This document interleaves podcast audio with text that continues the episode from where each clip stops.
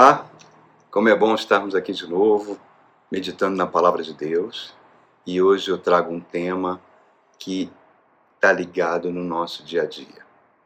Os fardos que nós temos que carregar na nossa alma, no nosso psique. Mensagem que eu queria ter até esse título: Os fardos. Convido você a abrir a sua Bíblia no Evangelho de São Mateus, capítulo 11 Vamos ler os dois últimos versos, versos 28 a 30. Jesus falando: Venham a mim, venham a mim, todos que estão cansados e sobrecarregados, e eu lhes darei descanso. Tomem sobre vocês o meu jugo e aprendam de mim, pois sou manso e humilde de coração. E vocês encontrarão descanso para suas almas. Pois o meu jugo é suave e o meu fardo é leve. Reparem só, irmãos, reparem bem no que Cristo está falando para nós hoje.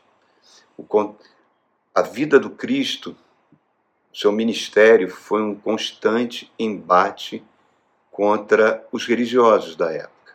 Aqueles que se achavam mais santos do que os outros, aqueles que se achavam separados por Deus, aqueles que se consideravam especiais para Deus, os fariseus, os escribas, os mestres da lei de Moisés, né? E esses mestres, esses rabinos ou rabis, né? Eles tinham discípulos e grande parte deles estudavam a lei de Moisés e, no detalhe, e chegaram a criar um conjunto de conhecimentos e saberes baseados na interpretação dessa lei de Moisés. Esse conjunto de saberes permanece até o dia de hoje e é utilizado pelos rabinos, chamado de Talmud. E esses discípulos que cercavam o, os rabinos eram chamados de talmidins. E esse conjunto de ensinos, de regras, principalmente regras criadas por homens, baseada na interpretação da lei, era chamada de jugo. E esse jugo tinha tantas prescrições, para você ver, o judeu obedece 613 prescrições diárias. Né? Haviam tantas prescrições humanas que faziam esse, essa prática religiosa ser algo pesado, um verdadeiro fardo. Né? Até hoje, judeus ortodoxos usam isso. Tornava a vida difícil. E criava um legalismo muito grande. E esse legalismo ele permanece, entrou por dentro da igreja cristã por séculos. Né? Temos até os dias de hoje igrejas muito legalistas, né? que tornam a vida das pessoas que chegam muito difícil, porque a pessoa se torna alvo de um policiamento, de um julgamento do seu modo de vida, etc. E Jesus está fazendo uma declaração aqui fantástica. Ele está fazendo, ó, o meu jugo é suave o meu fardo é leve. Façam uma troca comigo.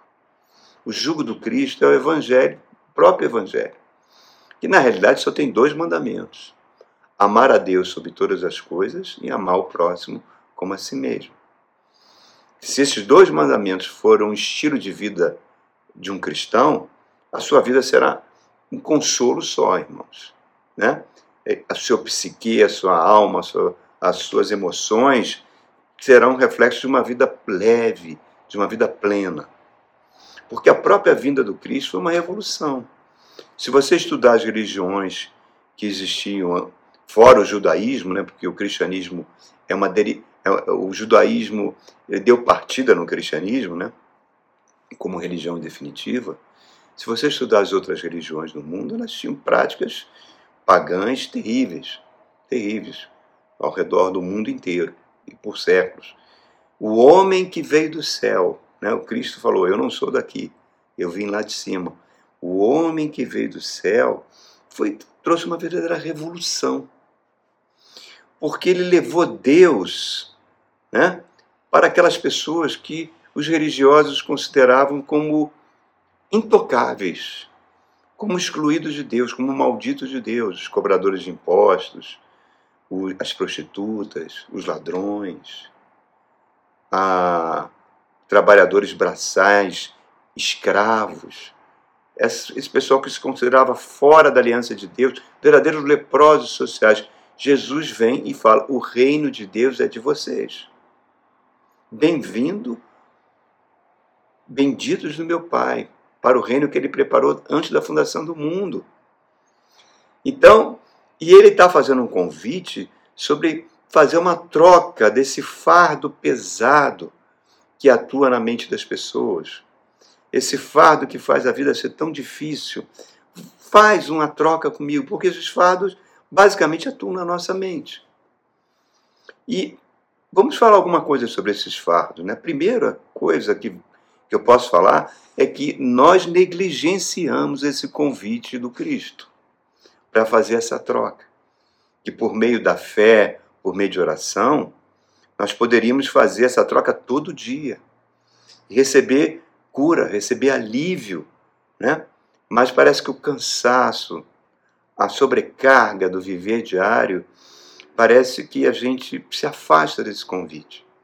A gente busca alternativas humanas, a gente vai carregando um fardo emocional que vai ficando pesado.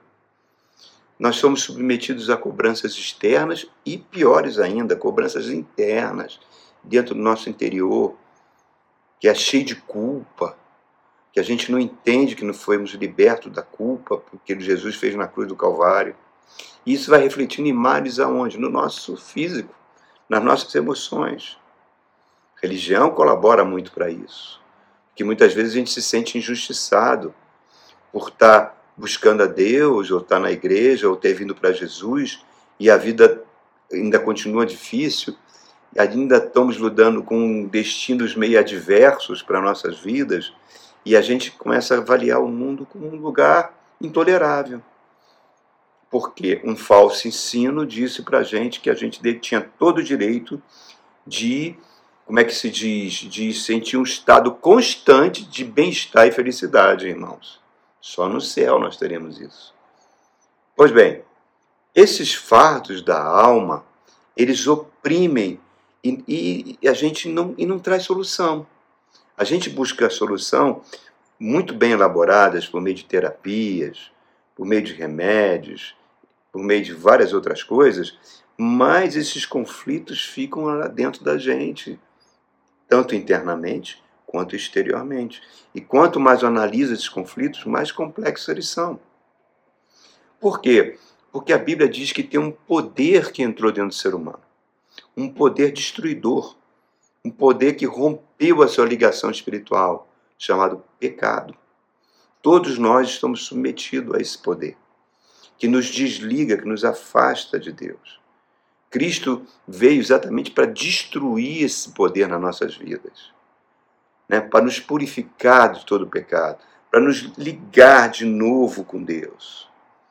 Porque, repare, irmãos, a gente começa a ter a vida complicada e a gente começa a pensar de forma errada e vai nutrindo dentro de nós um sentimento de cobiça, de inveja, e outros sentimentos em relação ao próximo.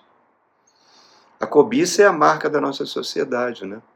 Nós vivemos numa cidade que cobiça, que tenta tomar o que é do próximo. As guerras é um reflexo disso.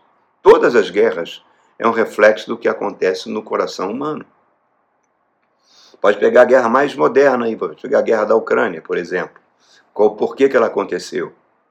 Aconteceu porque o, os Estados Unidos, junto com os países da OTAN, Organização do Tratado do Atlântico Norte, convidaram a Ucrânia, que era, tinha um pacto com a Rússia, para se juntar a eles. Caso eles fizessem isso, eles instalariam bases militares e mísseis apontados para o território russo. E o Putin, o primeiro-ministro lá da Rússia, não concordou com isso e gerou a guerra. Então, essa guerra vai se arrastando por anos e, de repente, podemos ter consequências nucleares terríveis que vão afetar a humanidade toda. A Primeira Guerra Mundial começou com uma coisa boba. A morte de um arquiduque lá na Sérvia fez que aquele conflito se alastrasse por toda a Europa e milhões de pessoas morreram. Imagina hoje as armas de destruição em massa que nós temos. Né? Tudo isso é por causa da nossa cobiça, por causa da nossa infelicidade que é projetada para fora, que atua no ambiente que eu habito, que, que atua na minha família, que atua no meu trabalho, que atua nos meus negócios. Então, esse convite do Cristo, ele permitiria que a gente mudasse isso, mudasse esse tipo de relação, mas a gente negligencia. O segundo aspecto desse, desse fardo que afeta todos os seres humanos é o aspecto espiritual. Lembre-se, nós somos seres espirituais, habitando num corpo físico. E a nossa parte espiritual foi desconectada de Deus por meio do pecado. Nós passamos a viver pela nossa própria alma, pelo nosso próprio psique, mas a parte espiritual, que é a parte que conecta-se com Deus, porque só funcionamos em Deus, ficou morta. Cristo vem morre naquela cruz, ressuscita e nos conecta de volta com Deus. Nosso espírito é recriado, né? a Bíblia chama isso de novo nascimento, e o Espírito Santo vem fazer morada em nós. É um milagre fantástico. E passa a trabalhar com o nosso espírito para transformar nosso modo de viver. Concorda? Mas o poder do pecado está ali. E, e as forças espirituais da maldade os dominadores desse mundo tenebroso, como está em Efésios 6, Satanás e seus demônios, eles atuam na mente do ser humano. Toda a violência que você está vendo aí cada vez mais bárbara tem o dedinho deles. Então, o que qual o objetivo? Só que quanto mais culta é a pessoa, mais instruída, ela não acredita nisso. Ela tenta levar tudo para o campo, campo da psique humana. E com isso, a gente vai ignorando a ação deles e vamos anestesiando a nossa consciência em relação à influência desses espíritos. Ficamos menos alerta e eles vão agindo com mais liberdade. Então, é importante que a gente tenha essa consciência. Tenha essa consciência que também tem um mundo espiritual. E esse mundo espiritual atua trazendo fardos imensos a Bíblia diz que eles lançam pensamentos destruidores na mente humana. São chamadas de as setas inflamadas do maligno. Mas como a nossa fé fica enfraquecida, a gente não defende disso. E muitos desses pensamentos estão vindo de fora e a gente acha que está vindo de dentro de nós, da nossa própria mente. Não estão. E, a, e isso gera muito problema emocional nas pessoas. O fardo aumenta.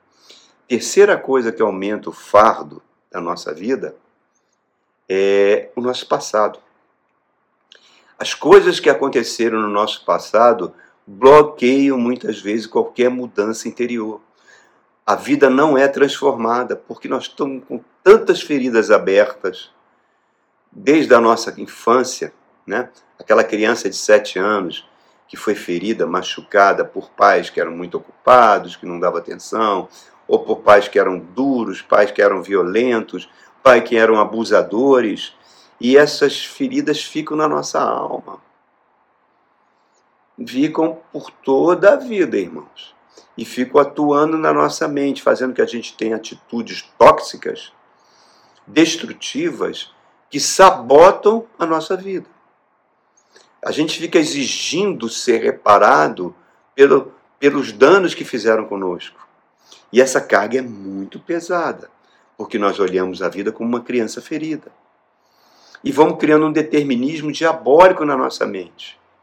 Ah, eu nasci assim, vou morrer assim. Ah, eu estou sofrendo assim porque é a vontade de Deus.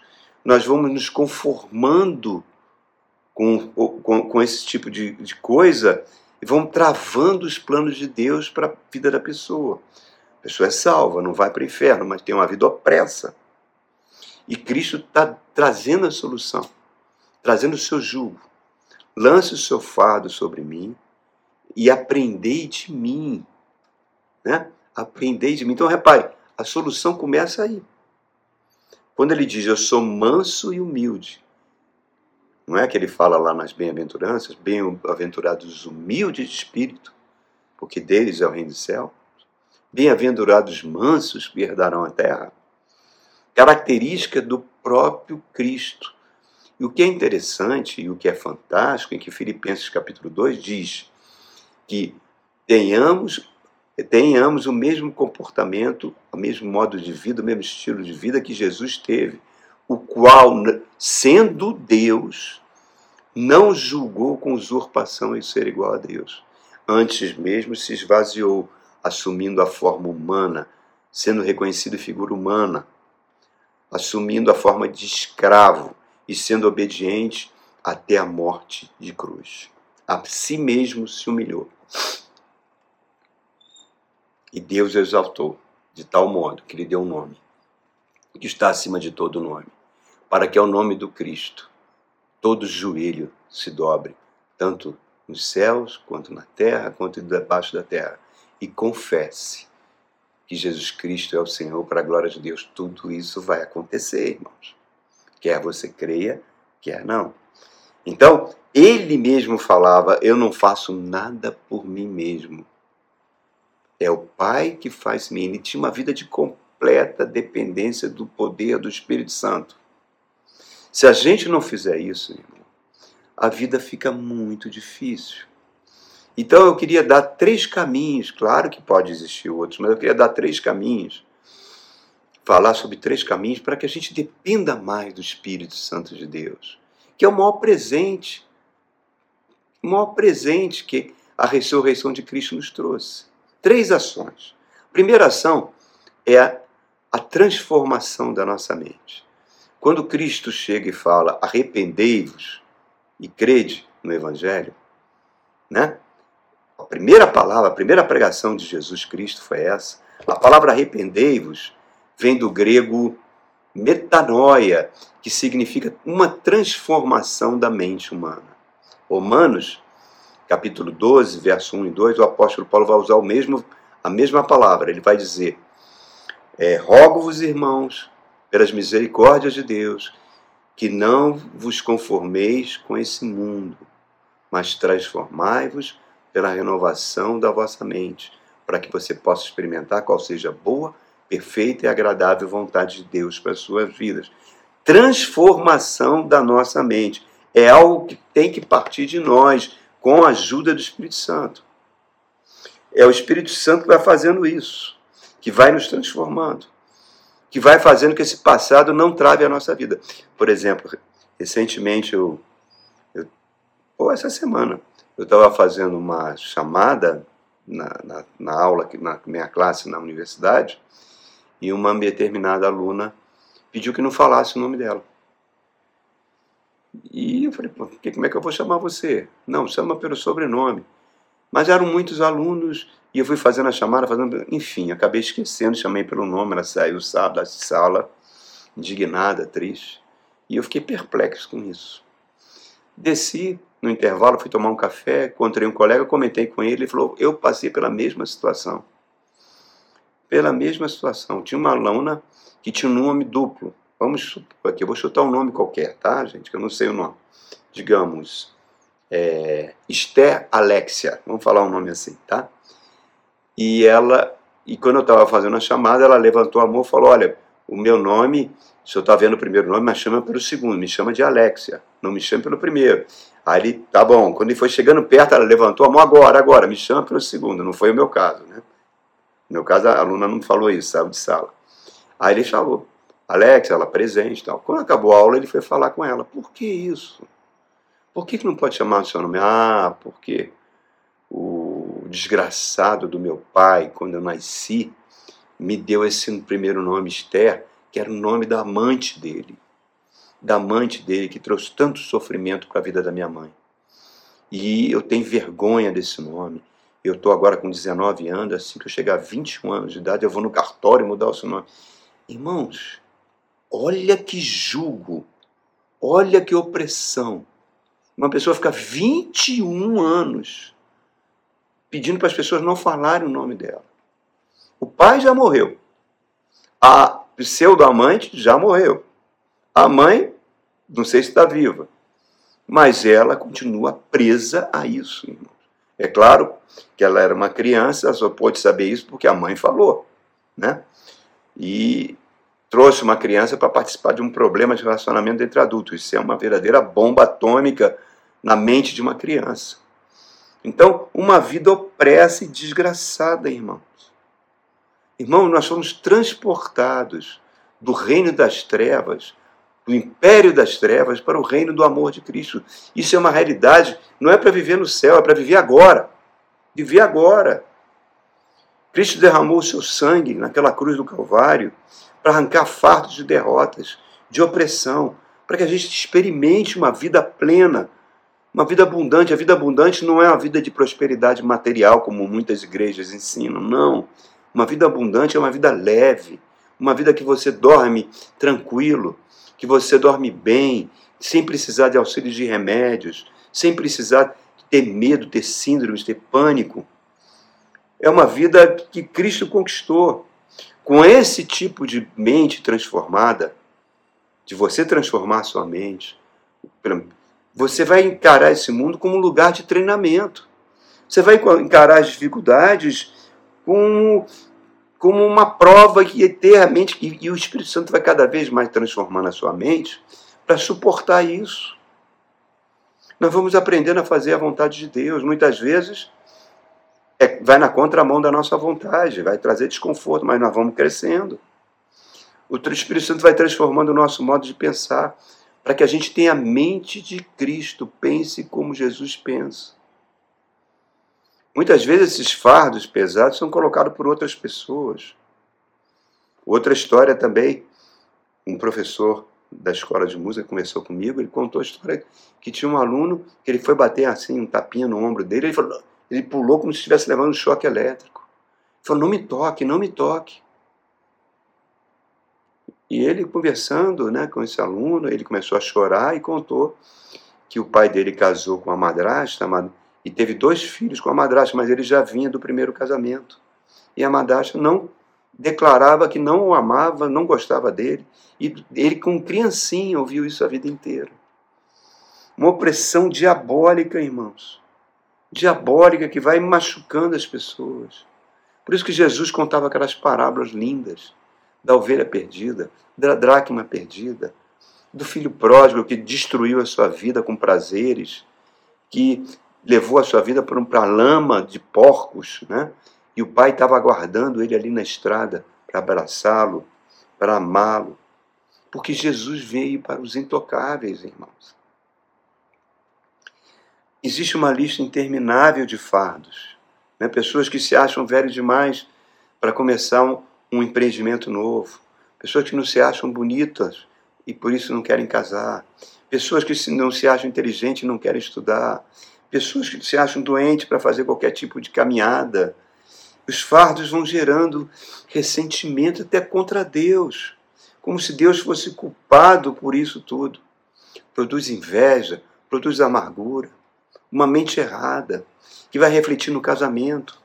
Pessoas, cônjuges que, se há, que acham que são abusados no casamento pelos filhos, pelo, pelo parceiro. A vida vai ficando pesada e muitas vezes você vai congregar numa igreja, a igreja também contribui colocando mais fardos, mais acusações, mais julgamentos.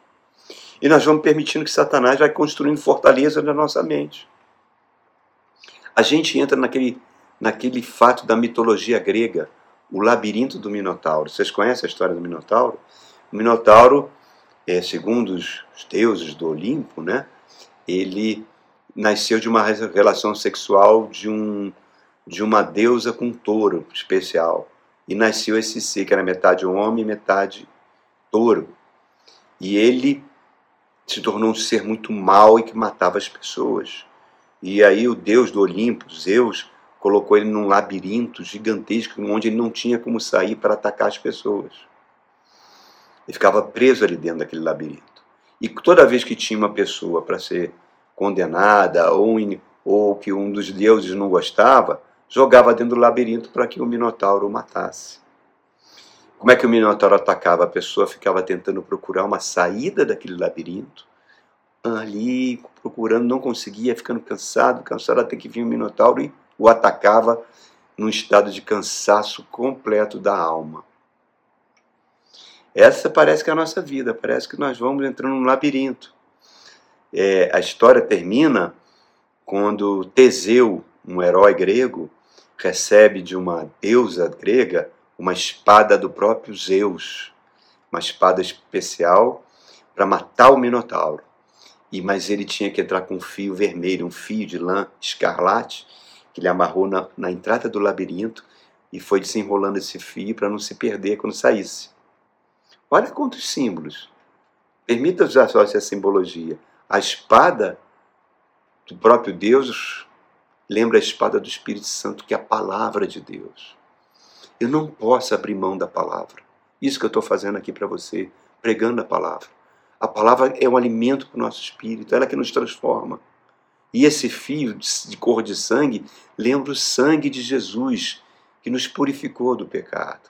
Que eu não preciso carregar nenhum tipo de fardo, que eu preciso é viver pela fé. Porque a palavra de Deus produz fé.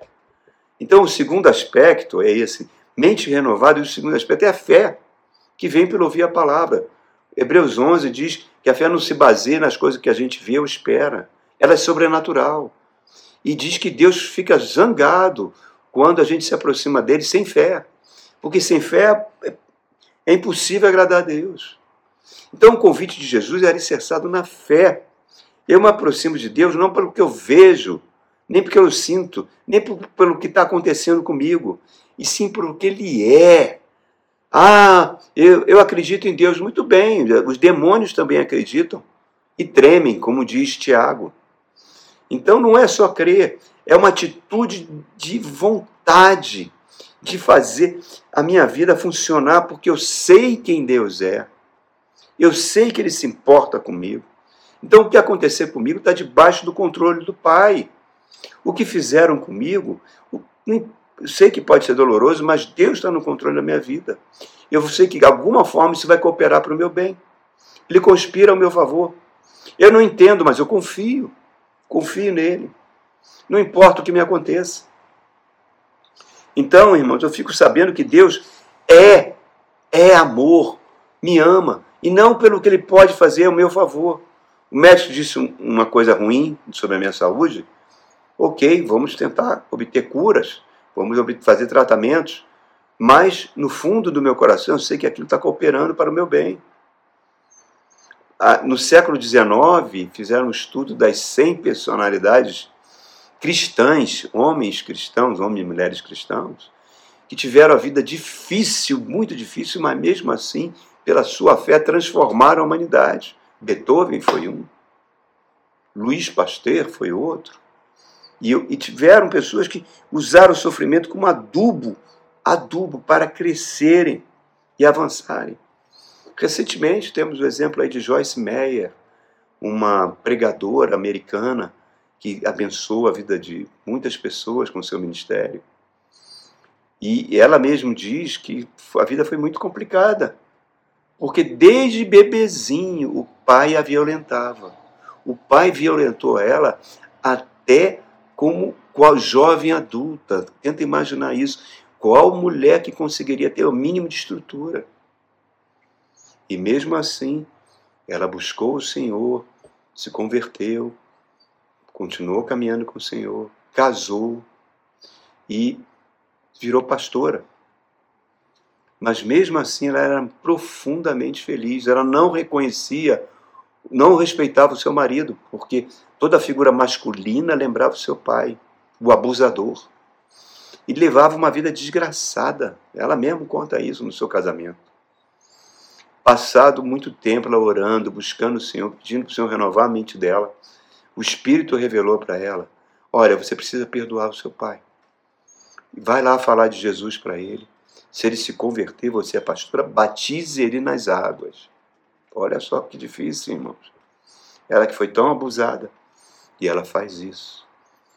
E aí o Espírito vai trabalhando no coração dela e ela vai reconhecendo a autoridade espiritual do seu marido. E o seu lar vai funcionando. E segundo ela, faz, funciona, ela se, tornou, ela se tornou um instrumento de cura nas mãos do Espírito Santo. Então, é fé por quê? Pelo que Deus é. Os pagãos se preocupam com o que vão vestir, o que vão comer, né? Agora eu creio, e crer é decisão. Decisão. Se não me torno um crente igual aqueles crentes que frequentavam a sinagoga de Nazaré. Lembra? Está lá? Jesus está em Lucas, capítulo, quando ele vai na sinagoga de Nazaré, depois de ter feito muitos milagres em Cafarnaum.